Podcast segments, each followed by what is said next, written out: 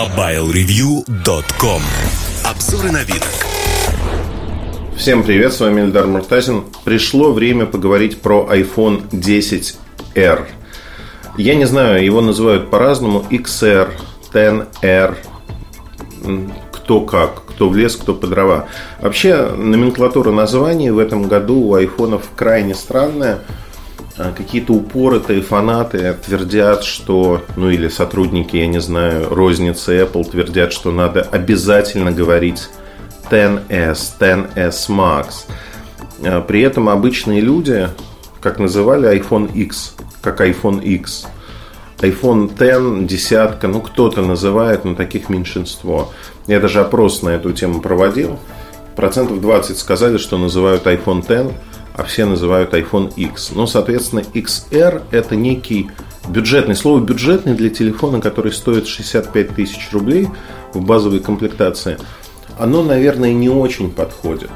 Тем не менее, это бюджетный iPhone, и, наверное, надо рассматривать его в привязке к другим моделям. Он появился на месяц небольшим позже – чем XS, XS Max. И он выглядит по-другому. А, по-другому, то есть это упрощенная версия старших моделей. Там такой же процессор A12 Bionic, меньше оперативной памяти. 64, 128 и 256 гигабайт встроенной. Карт памяти, естественно, нету. Ну вот 256, в отличие от старших моделей, где есть 512, это максимальная максимальный объем памяти, который сегодня существует. В России, естественно, односимочный, в Китае есть двухсимочные аппараты, наносим, все так же, как всегда. И этот аппарат чем-то мне напоминает iPhone 5C. iPhone 5C с точки зрения того, что яркие цветовые решения, стеклянный корпус, алюминиевая рама, закрашенная в цвет корпуса. Например, у меня вот был голубенький аппарат, и рама тоже такого нежно-нежно-голубого цвета. Очень приятный аппарат внешне, такая, знаете, конфетка, но достаточно толстоватый.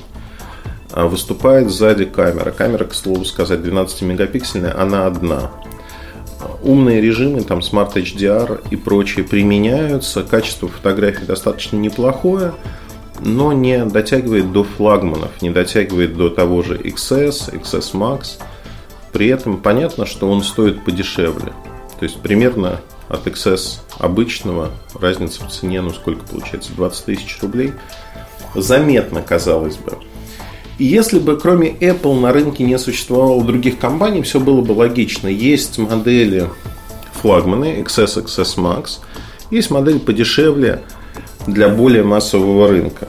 Не можешь купить флагман, покупаешь, собственно, вот этот аппарат XR и радуешься жизни. Но так не получается, не получается, потому что на рынке существует огромное количество конкурентов, Samsung, Huawei, Honor, другие компании, которые предлагают свои решения флагманы, именно флагманы, не какие-то урезанные варианты. За сравнимые деньги 50-60 тысяч вы можете купить флагман. И на этом фоне получается, что XR дороже их значительно, заметно дороже при более скромной функциональности. Часто, когда я беседую с поклонниками Apple, они мне рассказывают о том, что это не про функциональность, это про операционную систему, про какие-то мнимые удобства и прочее, прочее, прочее. Но на самом деле вот в этом году Apple переиграли сами себя, потому что э, XR ими позиционировался как, что XS, XS Max дорогие не для всех, а XR будут брать массово. В свое время так про 5C говорили. Абсолютно та же самая ошибка, абсолютно тот же самый провал, только помноженный на более высокие цены. Если 5C выходил все-таки в более низком ценовом сегменте, то XR выходит в сегменте флагманов. И возникает вопрос, что там жуют, курят в Apple, что они решили сделать такое позиционирование. Модель де-факто провалилась. Провалилась во всем мире. А, можно посмотреть отчеты Минкуа. Это аналитик. Новое место работы не произнесу. Чего-то там securities не помню. Но он достаточно неплохо дружит с кем-то внутри компании Apple, поэтому имеет доступ к инсайдам, к информации и достаточно точно всегда рассказывает о моделях, о том, что там будет. Но самое главное, у него можно подчеркнуть настроение, что в Apple думают о тех или иных вещах. Вот с точки зрения настроения, с точки зрения того, что в Apple думают, если мы посмотрим перед началом продаж, у него была такая аналитическая записка, где он сообщал, что за год, то есть до конца третьего квартала 2019 года, календарного, конечно же, в Apple, то есть до выхода следующей модели, по сути, в Apple планируют продать 100 миллионов а, XR. Хорошее число. Буквально через две недели он пересмотрел его в сторону понижения, когда продажи фактически начались, до 70 миллионов. При этом мы знаем, что капитализация компании Apple упала не из-за его записки, а вообще из-за совокупности факторов, потому что партнеры, которые производят комплектующие, в том числе для XR, все стали сообщать о резком сокращении заказов со стороны Apple. И по сути это правда. Второй момент. А, запустили iPhone X в производство снова. То есть, что происходит? А происходит очень простая штука, что XR оказался не нужен. И для того, чтобы держать долю рынка, о которой Apple, кстати, перестает сообщать о штучных продажах своих устройств, вот уже с этого квартала, они не хотят сообщать, потому что понимают, что есть провал. Они э, делают очень простую штуку. Они выводят X снова, чтобы поддержать свои продажи. Они снизили на шестерки цены. Ну, то есть, фактически, на сегодняшний день Apple делает все, чтобы вот этот провал XR как-то прикрыть. А провал очень простой выпустили крайне несбалансированную модель. То есть есть да, быстрый процессор A12 Bionic, который в теории тянет все что угодно. Но экран 6,1 дюйма с вырезом, так же как на iPhone X, IPS. То есть на старших AMOLED. iPhone X можно купить за 60 тысяч рублей. При этом он лучше во всем. С точки зрения компактности, с точки зрения экрана и прочее, прочее, прочее. Разрешение у XR даже не Full HD. Я как-то писал, когда объявили эту модель, 10 причин не покупать iPhone XR. И одна из причин это низкое разрешение, которое действительно заметно. Опять-таки не всем. Но люди с глазами, которые видят пентайл, здесь будут видеть сеточку. Ну, потому что она видна. Понятно, что к Apple другое отношение, и люди говорят, нет, ничего не видно, гладкая картинка. На самом деле это не так. Картинка не настолько гладкая и заметна вот эта пикселизация, особенно если вы держите телефон очень близко. Но опять-таки это вопрос личных предпочтений, того, как вы видите.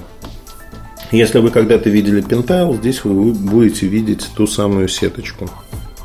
Второй момент, крайне важный, э, он связан с э, э, дисплеем. Помимо того, что дисплей IPS, помимо того, что он имеет такое разрешение, у него огромные-огромные рамки. То есть на всех фотографиях, на пресс-рендерах пытаются нарисовать так и подбирают такие картинки, чтобы эти рамки были не видны. В жизни эти рамки видны, и это выдает вот эту бюджетность, то есть он пухлый, с огромными рамками. Это чудо там из 16 года, наверное. То есть оно прилетело откуда-то из прошлого. Современные смартфоны, они не такие. Они безрамочные, у них очень тонкие рамочки и прочее, прочее, прочее. То есть вот iPhone X более современный смартфон, чем эта модель. Хотим мы того или нет, но в общем я могу сказать одно, что на сегодняшний день XR по своей идеологии, по позиционированию, он провален изначально большее число людей, вот наибольшее число людей, они же не про это, не про спецификации, они покупают просто современные смартфоны от Apple. И будь позиционирование другим, наверное, XR бы состоялся. Но так как позиционирование такое, другого у меня, к сожалению, нету. Он не состоялся, он не случился как продукт.